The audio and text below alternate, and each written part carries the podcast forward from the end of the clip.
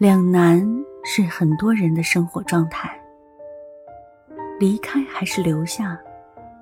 往左走还是往右走？不管是在工作领域还是在情感领域里出了问题，无法离开，却也无法留下来，给出全心全意的承诺。既不站起来奔跑，又没有躺下来好好休息，而是蹲在原地，力量被消耗，却毫无成果。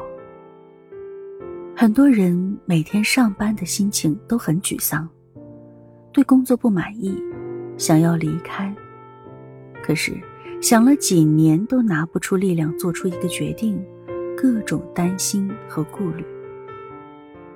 真要留在原来的工作环境里。打算全力以赴，绝地反击，却又开始各种嫌弃和无力。在亲密关系中更是如此。我们可以不断的抱怨自己的伴侣，但却不愿意做出任何实质性的改变。没有力量分开去面对独自陌生的生活，也不愿意全力以赴的在关系中。再次给出承诺，常常体验到疲惫和失望，可是又已经习惯了两个人一起生活的感觉。这种熟悉给你带来某种脆弱的安全感，因为无论做出什么选择，离开还是重新改变和对方相处的模式，都意味着你要进入一种未知的生活。当我们力量不足的时候，很难做出决定，跨越进未知的生活。哪怕那种未知里面蕴藏着极大的机会，也宁愿留在原来熟悉的现状中。不做任何选择，也是一种选择。那意味着，你在冒险和无奈中决定体验后者。为了避免选择所带来的风险，而试图两头求全又是不可能的。只是，最后一定会创造一些有强烈冲击性的极端事件，来让你被动的选择。我在《当你爱自己，全世界都会来爱你》这本书最后谈到过这个部分。什么是极端事件呢？就是各种巧合的狗血故事，迫使你不得不做出一些决定。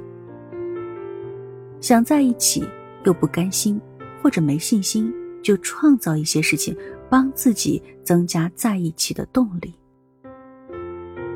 我有好几个学员都有过这样的经历：准备离婚的前夕，其中一方突发重病，中风，或者是心脏病等等。或者一直在纠结是分是合之际，突然意外怀孕。发生这些事，婚自然就离不了，于是必须在一起。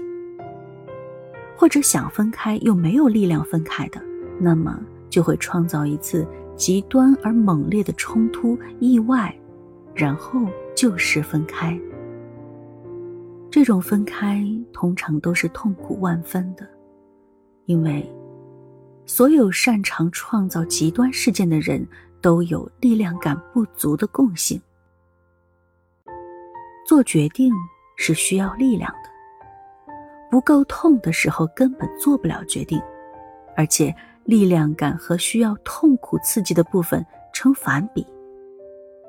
越是没有力量感，就需要越强烈的痛苦来刺激。很多人都习惯了在迫不得已的情况下做决定。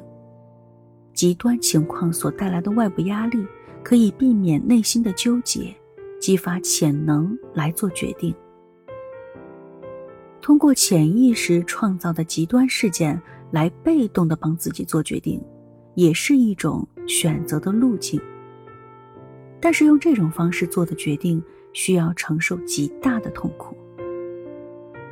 习惯了这种模式，你就总会在自己的生命中创造极端的情况，而且，这是一种绕过表层自我认知、被动选择的模式。依靠外部动力，其实是潜意识创造出来的这些东西来推动自己做决定。即使是选择之后得到了一些收获，那也更像是一种意外。那是一种被命运的皮鞭抽打着往前走的感觉，是痛苦而无奈的。